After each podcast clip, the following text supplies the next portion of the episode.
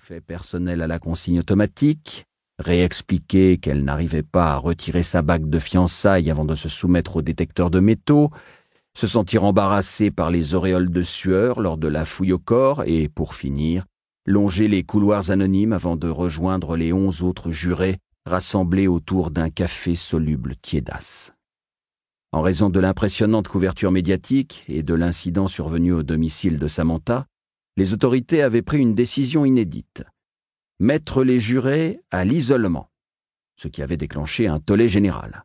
Des factures d'hôtel à plusieurs zéros allaient donc être réglées avec l'argent du contribuable. Après quasiment deux mois de procès, les discussions matinales entre jurés consistaient à se plaindre de douleurs au dos causées par la literie de l'hôtel ou de la monotonie du menu du soir. Ces échanges s'accompagnaient des inévitables lamentations sur ce qui leur manquait réellement le plus, les conjoints et les enfants, ou bien la dernière saison de Lost, les disparus. Un silence crispé s'imposa lorsque l'huissier audiencier, que ces banalités avaient fait oublier, vint enfin les chercher. Un vieux monsieur du nom de Stanley, coopté par les autres membres comme président du jury, pour nulle autre raison apparente que sa troublante ressemblance avec Gandalf, se leva lentement et les invita à quitter la pièce. Sans doute l'une des plus célèbres salles d'audience au monde, Court One, a toujours été dédiée aux procès criminels particulièrement retentissants. Ici avaient dû se présenter des êtres abominables, tels que Crippen, Sutcliffe et Dennis Nilsson, venu répondre de crimes atroces. Tout en boiserie sombre, la salle meublée de vieux sièges en cuir vert était éclairée par un puits de lumière artificielle qui se déversait au travers d'une grande baie de verre dépoli. Tandis que Samantha rejoignait sa place habituelle, au premier rang, tout près du banc des accusés, elle songea que sa robe blanche, un modèle qu'elle avait dessiné elle-même, était peut-être un peu courte. Elle posa son dossier sur ses genoux, aux grandes dames de son voisin, un vieux monsieur libidineux qui, dès le premier jour, avait presque piétiné un autre juré pour s'asseoir à côté d'elle. À la différence des salles d'audience des films américains où le prévenu, vêtu avec élégance, se présente assis à une table, entouré de ses avocats, l'accusé Dold Bailey était seul pour affronter l'intimidante cour. La vitre de protection derrière laquelle était retranché le banc des accusés ne faisait qu'ajouter au sentiment de danger qu'il représentait. Coupable, jusqu'à preuve du contraire. À l'opposé du banc des accusés, à gauche de Samantha, se trouvait le fauteuil du juge.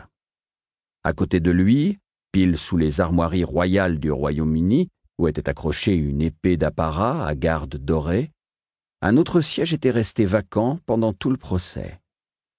Le greffier du tribunal, la défense et le ministère public occupaient pour leur part le milieu de la salle. La tribune réservée au public, logée dans une mezzanine, couvrait le mur du fond. Elle était pleine à craquer de spectateurs aux yeux cernés et aux regards enflammés. Ils avaient piétiné dehors des heures durant afin de s'assurer les meilleures places pour assister à l'issue de ce procès hors norme.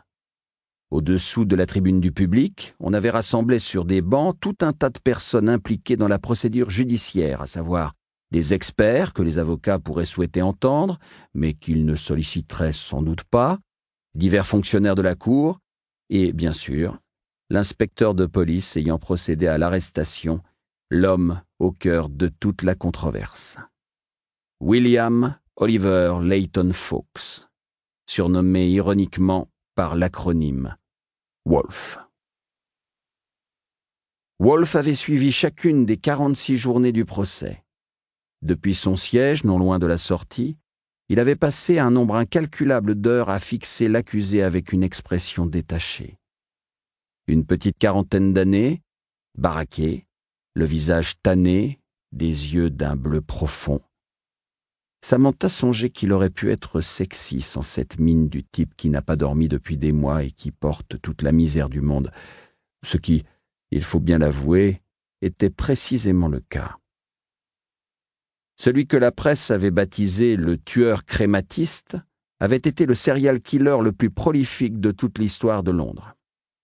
Vingt-sept victimes en vingt-sept jours. Chaque fois une prostituée dont l'âge ne dépassait pas les quatre